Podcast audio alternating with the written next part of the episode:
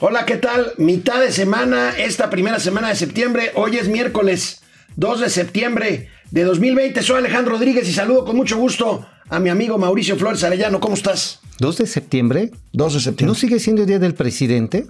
Eh, no, además ayer fue como que el muy light, ¿no? El Día del pues Presidente. fue, como dijo Hernán, ya sabes, uno de los panegíricos de la Cuarta Transformación. Fue un evento republicano. Oye, ¿te has dado cuenta? Sí. Ligerito. ¿Te acuerdas cómo fue- decían los periodistas durante 70 años? Ajá. Un informe austero, republicano, esperanzador. eh, esperanzador y veraz. Verás, sí, no, todo un auténtico. Qué líder. ¿cómo, cómo se mimetizan? Ya ahora, esa No, pues sí, no, pues o sea, por eso es el primor, ¿no? Un informe austero. Oye, por cierto, el PRI ya tiene más preferencias electorales que el PAN.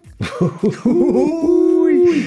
No, bueno. Oye, oye, amigo. Regreso al futuro. ¿Cuántas veces le ha pedido cita el presidente del eh, Consejo Coordinador Empresarial al presidente?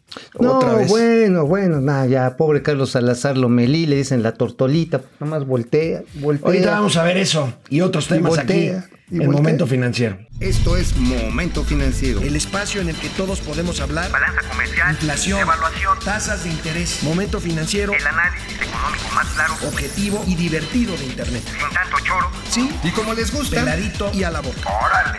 ¡Vamos, réjete bien! Momento financiero. Pero antes del nuevo llamado del sector empresarial a emprender un programa de reactivación económica y de promoción de inversiones, amigo, vamos a ver una perla, una perla, uno de los promocionales del segundo informe de gobierno ¿No fue el que presidente censuró López? Obrador. No, no, no, ese es el del Papa. Ah, No, no, pero uno de los de los de los de los este promocionales post. Ah, o sea, de los que subieron ayer. A es ver. una joya de la Secretaría de Energía. A ver, bien. Veamos, veamos esto. Segundo informe de gobierno. La mezcla mexicana pasó de 0 a 40 dólares por barril. bueno, no, ¡Guau! estaba, no estaba en cero, la verdad es que estaba como en menos 20. Oye, maestro, pero este es un tema de mercado. O sea, está diciendo que gracias al gobierno de López Obrador- Bueno, nos, ver, va- a nos ver. van a invadir. A ver, nos van a invadir los, los árabes por no No, haber yo sé, subido yo sé que el te, que precio. te encantan las mujeres árabes, pero. Sí, sí, sí, las árabes, ¿no? Este, entonces, evidentemente, pues sí, eso te gustaría que te invadieran, pero me queda claro que el sentido es, no manejamos nosotros esa variable. No, pues claro que no. No, no, no, Claro no que depende. Entonces Por más que nos aplauda. Por más que nos aplauda. Bueno, No, neta, no. Y a- además, por si esto fuera poco, el precio del petróleo, bueno, sí subió de cero de, de a 40 dólares por barril, pero la producción sigue a la baja, como lo consigna hoy el- la nota principal del periódico El Economista. Ahí va. Y Llega a los niveles, amigo, de hace 41 años, o sea, 1979, antes de Cantarel, y ahí tenemos. Pues ya materialmente el sueño de los justos de la producción de más de 1.800.000 barriles No, bueno, diarios esa ya está- se murió. Esa ya Ah, está muerta. Esa ya está más pelas calaca que nada. De hecho, fíjate que en junio pasado ya tuvo que aplicar el poder de alguna manera Octavio Romero. Lo van a poner realmente en la glosa o en la golosa del Pero informe aplicar de el poder, gobierno. ¿tiene acaso poder Octavio Romero en No, Pemex? ya Sí. lo cedió desde Sí. junio, A finalmente Rocío- a No, pero desde el principio a Rocío No, Nale, no, no, sí trajeron su tira y afloje, sus, sus batazos, pero pues pudo más la señora Nale que el señor Octavio Romero. Y les cuento un chisme. Ver, ¿eh? venga. Que dicen que no va a cargar los peregrinos. ¿Quién? ¿Rocío Nale? No, Romero, güey. Ah, que ya se va. a ver, un zape, por favor. No está siguiendo el hilo narrativo el señor Rodríguez. no, pues sí, no, ya Rocío Nale ya está, ya está muy activa. Pero bueno, imagínate, ya hasta Octavio Romero tuvo que hablar que nos está yendo re bien en refinación, con todo y que está cayendo 18% la cantidad de barriles que se están procesando. Pero entonces no va a cantar los peregrinos. Cargar, no Cargar, cantar. Bueno, cargar también los cantar peregrinos. es cantar la letanía y cargar los peregrinos. Bueno, yo tengo información de que también va a haber otros cambios en diciembre, pero todavía no puedo decir cuáles son. demasiado importantes, ¿eh? que a quién cambia. Tienen que ver ahí con temas. A ver, mejor de. mejor no, no, después. no, no, pero no. no, va a cambiar la primera dama, ¿eh? No, no, no, imagínate. Primero cambian al Oye, presidente, mano. oye, amigo, oye, amigo, a ver, hablando de Pemex, tienes, Mauricio Flores Arellano, un oficio, un oficio preocupante del Oh, Sindicato de Trabajadores Petroleros de la República Mexicana, este que durante muchos años dirigió Carlos Romero de Champs, y que que ya no está, pero que sigue ahí, ¿no? No, pero está guardadito, ¿no? Está costando su lana. Bueno, pero platícanos, millones. Este, este oficio cuya imagen vamos a poner ahorita en pantalla, dice, habla de rezagos. De rezagos en el cumplimiento del contrato colectivo de trabajo, habla de que efectivamente hay condiciones de riesgo crecientes por la falta de inversión, que no se están cumpliendo los compromisos, los compromisos que tienen que ver con, bueno, hasta con la provisión de uniformes con el cumplimiento de prestaciones que estaban pactadas. Yo sé que mucha gente va a decir es que los petroleros eran unos aborazados, unos gandallas. Digo, pudiera ser, no me o sea, consta. Pemex funciona como relojito.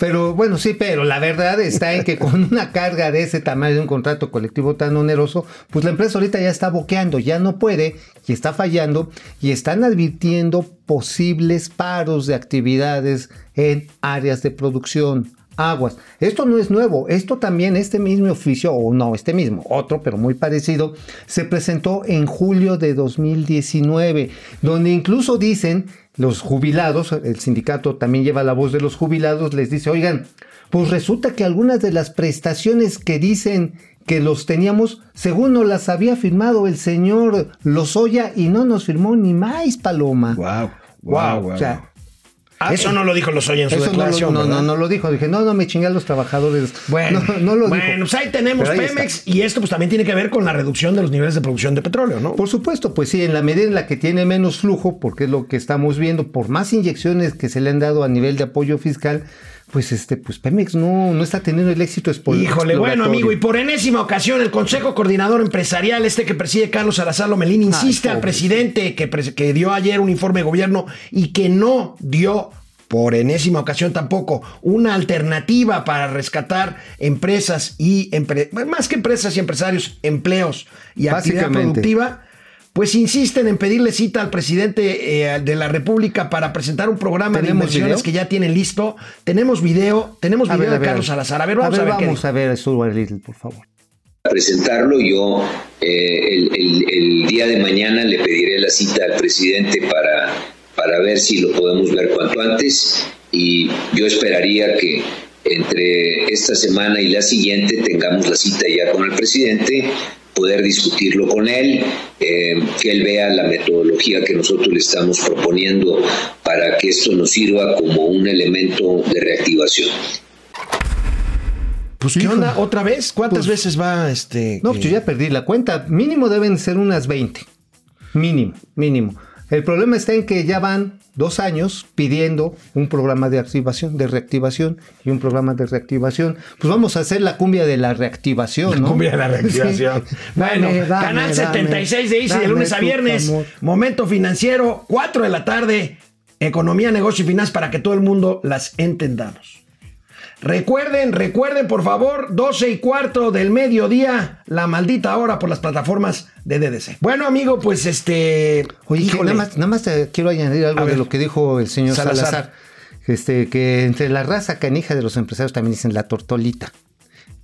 ¿Por qué le dicen la tortolita? Voltea así. O sea, Oye, tiene es muy que buen de demasiado cuello. optimismo. ¿Nos pueden poner la nota principal del periódico El Economista de hoy? Por Creo que favor. resume muy bien lo que, lo que pasó ayer.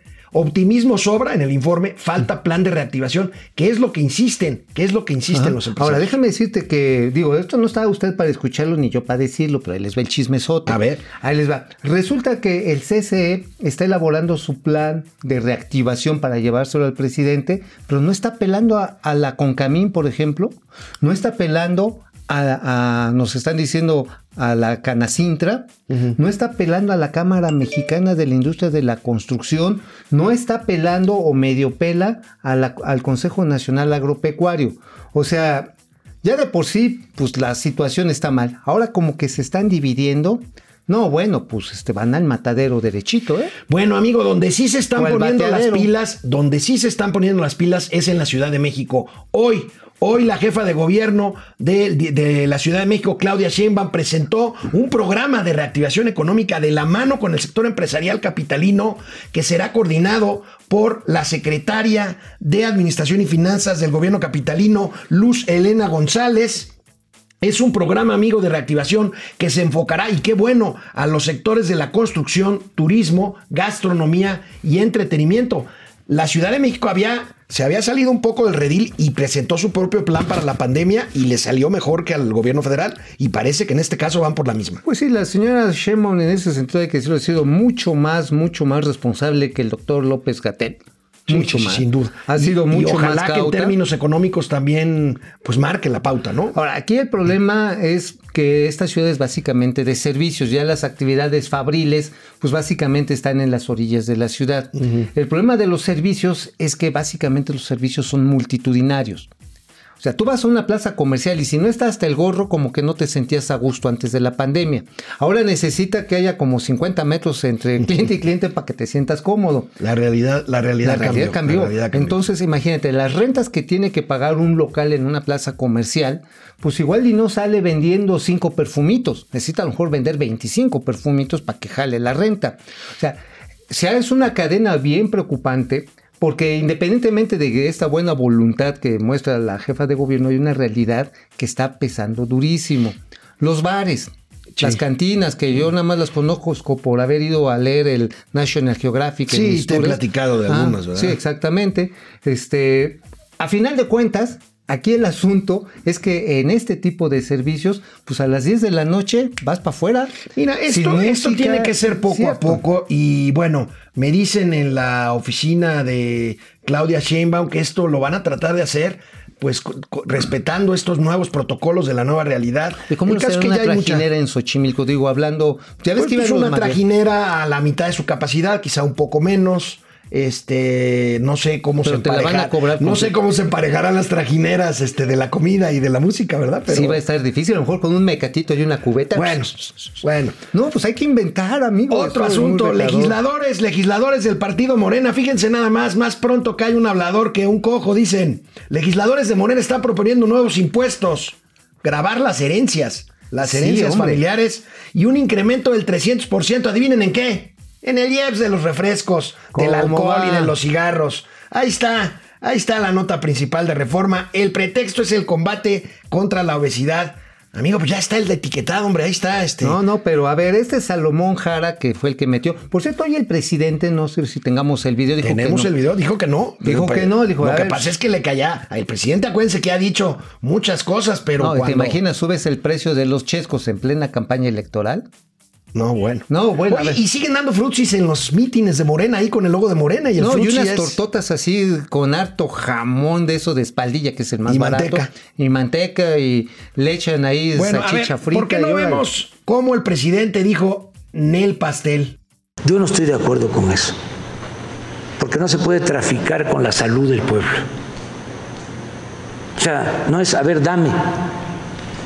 Este, y así eh, ya puedes eh, vender tus productos. No estoy de acuerdo con eso. Yo creo que el gobierno tiene que eh, hacer campañas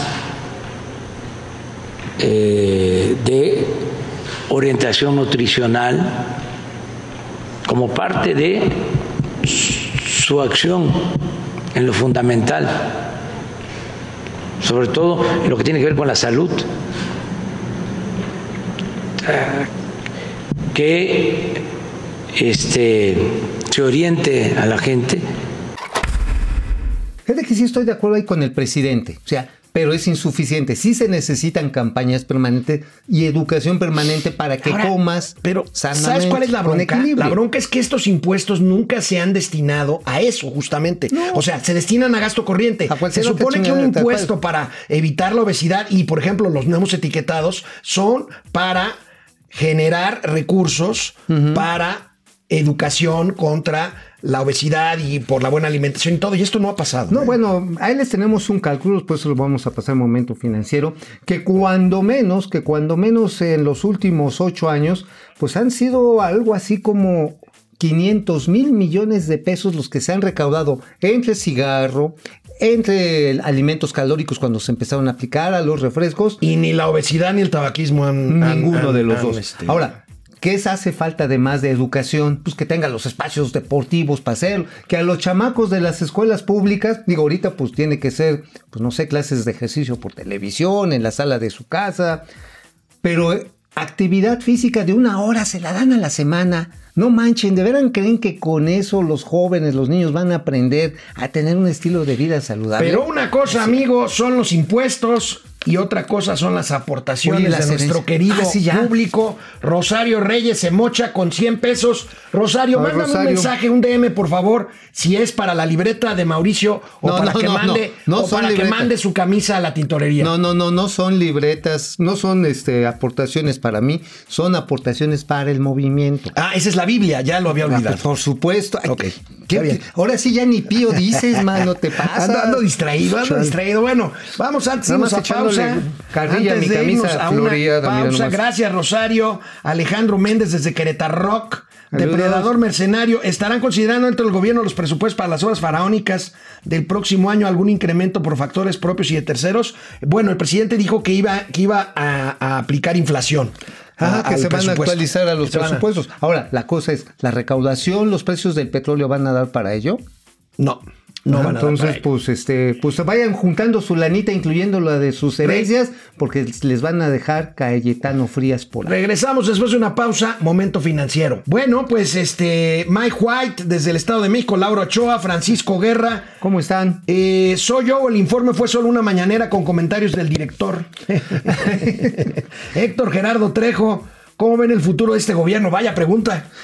Pues yo lo veo muy complicado porque las promesas son muchas, las ofertas siguen siendo muchas y los resultados siguen siendo. Yo pues, te contesto, mínimos. en términos económicos, que es nuestro tema, será un gobierno, un sexenio perdido. Pero bueno, eso es lo que yo Ay, pienso. ¿cómo eres? José cómo eres Almazán mala- Mendiola, malora? buen día desde A ver, un ¿no país. te están dando ya tu, tu beca de viejito? No, todavía no. Todavía no, pues y reclámala ya. das. Voy a ir, voy a ya, ya, ya, ya, ya me toca, ¿verdad? Ah, ya te toca. Bueno, Bueno, ya te un- tocó, supongo. José Almazán Mendiola, buen día desde un país donde Manuel Bartlett dice que van con todo contra la corrupción. José Alfredo Oye, Anaya pero Ruiz. ¿sabes sobre quién sí van? ¿Sobre quién? Sobre Iberdrola.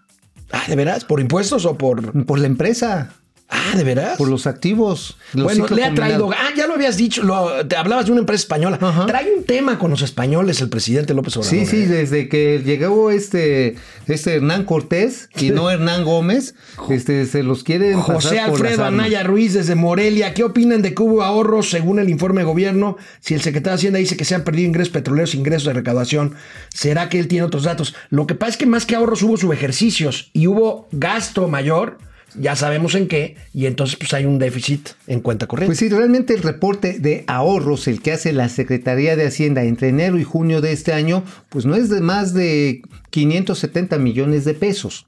Eso es lo que reporta Hacienda, o sea, no son los 570 mil, a menos que le haya, se haya equivocado en las cifras.